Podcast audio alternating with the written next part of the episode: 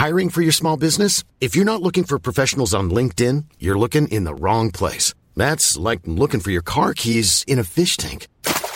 LinkedIn helps you hire professionals you can't find anywhere else, even those who aren't actively searching for a new job but might be open to the perfect role. In a given month, over 70% of LinkedIn users don't even visit other leading job sites. So start looking in the right place. With LinkedIn, you can hire professionals like a professional. Post your free job on linkedin.com slash people today.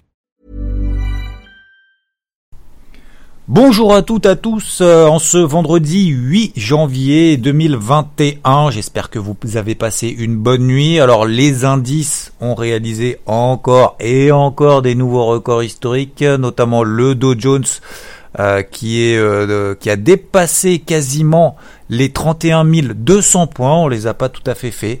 On est toujours dans des tendances haussières. Je vous rappelle ce niveau technique, les MM20 daily qui sont garantes de ces tendances haussières pour le moment qui restent intactes.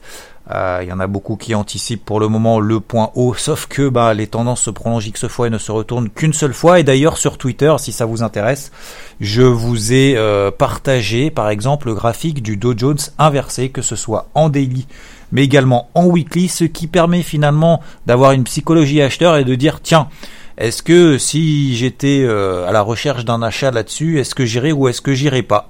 Et eh ben a priori, on fait face quand même à un couteau qui tombe si on inverse les graphiques.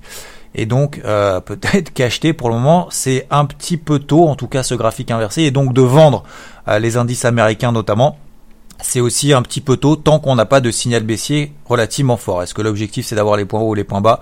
Des tendances Je ne pense pas. C'est d'essayer de les accompagner le plus longtemps possible euh, et d'essayer d'avoir des probabilités de réussite euh, importantes. Euh, et notamment bah, lorsqu'on est dans l'essence des tendances, a priori on a plus de probabilités de réussite que d'essayer de trouver le point de retournement. Concernant après le reste du monde, euh, notamment bah, sur l'euro-dollar par exemple, alors certains le savent, euh, je vous l'ai partagé également sur Twitter, je suis à l'achat là-dessus, j'ai failli me faire stopper cette nuit juste sous les 1,2230. La question c'est, avant le NFP du coup, déjà est-ce qu'il va y avoir de la volatilité? Bah ça on n'en sait rien. L'ADP euh, mercredi qui est sorti à 14h15, qui est ressorti vraiment horrible, le marché n'a absolument pas réagi. Est-ce qu'il va faire la même chose avec un FP surprise? Je ne sais pas et d'ailleurs je ne pense pas et j'ai pas envie de prendre le risque de me poser la question. Donc ce que je vais faire très concrètement sur cette position à l'achat. Pourquoi je suis à l'achat sur le Rodol Tout simplement parce qu'on est dans une tendance haussière au-dessus de la MM20 Daily, pour faire vraiment très très simple. Euh, après, vous avez plus de détails bien évidemment sur IVT, euh, mais du coup, je vais alléger euh, forcément la position avant le NFP et puis de conserver l'autre moitié de la position pour pouvoir suivre mon plan. Sinon, donc la tendance haussière sur le Rodol, oui. Mais euh, c'est vraiment très poussif et du coup, euh, comme je l'avais dit, en 2021, je vais pas me concentrer sur euh, les actifs qui finalement ne sont pas forcément en tendance forte, sur lesquels il n'y a pas véritablement de flux, et plutôt justement me laisser la liberté, que ça soit psychologique mais aussi capitalistique, de travailler plutôt des actifs sur lesquels il se passe des choses. Donc le dollar américain globalement bah, est toujours en tendance baissière même s'il a fait un gros rebond hier. MM50, MM50, H4, c'est mon point de repère. Et ça tombe bien, on est pile poil dessus.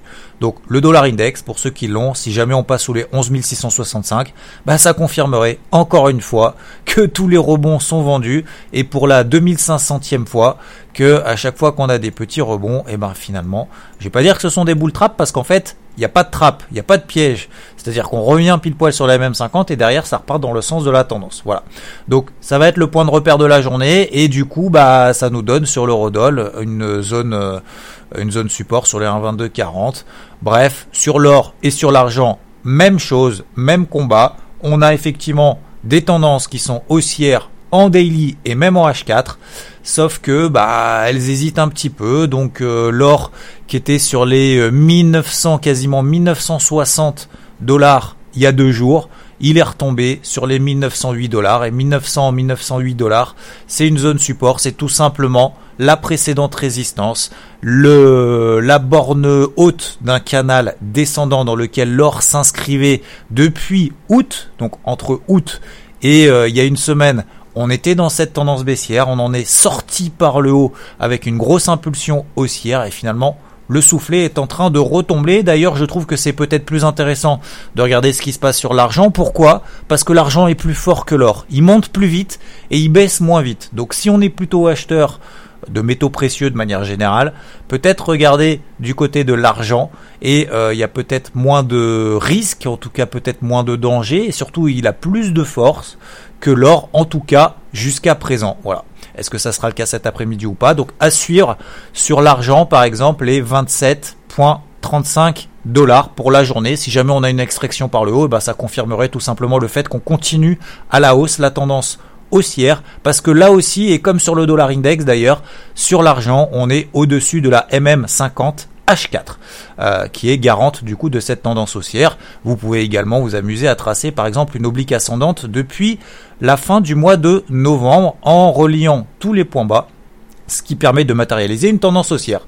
Euh, sinon, sinon, sinon, sinon, bah, le Bitcoin a fait euh, bah, des nouveaux records. Encore une fois, là aussi, on est dans une tendance haussière très très forte. On a touché les 40 000 dollars. On a des phases de consolidation qui sont en train de se mettre en place, notamment en horaire. Je vous invite à regarder le Bitcoin en données H1 cette fois, plus en H4 comme on l'a fait il y a euh, une semaine avec cette belle réaction sur les 28 000 dollars, mais en H1 avec cette MM50 pour le moment qui a fait office de support. On a un petit range en données H1 entre 36 000 dollars et 40 000 dollars. Et peut-être qu'il faudrait se mettre du coup des alertes, en tout cas c'est ce que je fais, entre 40 000 et 36 000 dollars. Et on verra si l'extraction de ce range H1 se fait par le haut ou par le bas. Et comme je vous le dis à chaque fois, lorsqu'on a des phases de latéralisation, on a plus de chances, ça ne veut pas dire 100% de chance, mais on a plus de chances de sortir dans le sens de la tendance précédente que l'inverse. Donc on va voir si le Bitcoin aura la force, peut-être ce week-end d'ailleurs, peut-être qu'il attendra ce week-end, euh, de repasser au-dessus des 40 000 dollars vers des objectifs euh, beaucoup plus ambitieux. Euh, voilà, c'est tout pour moi. Euh, sinon, bah globalement, après, hein, d'un point de vue macro et micro, vous savez que ça y est, Joe Biden a les manettes, malgré ce qui s'est passé au Capitole. Euh, ce qui veut dire bah, plan de relance budgétaire, etc., etc. Et imposition, a priori, hein, en tout cas, c'est son programme sur le secteur de l'énergie et sur le secteur des technologies. ce qui veut dire a priori que le Nasdaq, je dis bien a priori parce que hier ça a été un contre-pied phénoménal. Le Nasdaq, a priori, aurait plus de que ses homologues. Sauf qu'hier, le Nasdaq a complètement explosé. Et d'ailleurs, petite parenthèse, en parlant d'explosion, on a Tesla. Tesla qui fait des nouveaux records historiques. Encore une fois, hier, elle a pris 8% juste sur la journée. 816 dollars alors qu'elle a été splittée plusieurs fois. Performance depuis le mois de mars, 1000%. Depuis le mois de mars, l'action Tesla a gagné plus de 1000%. Et du coup, Elon Musk est l'homme le plus riche du monde. Hey, it's Paige DeSorbo from Giggly Squad. High quality fashion without the price tag. Say hello to Quince. I'm snagging high-end essentials like cozy cashmere sweaters, sleek leather jackets, fine jewelry, and so much more. With Quince being 50 to 80% less than similar brands. And they partner with factories that prioritize safe ethical and responsible manufacturing. I love that. Luxury quality within reach. Go to quince.com slash style to get free shipping and 365 day returns on your next order. quince.com slash style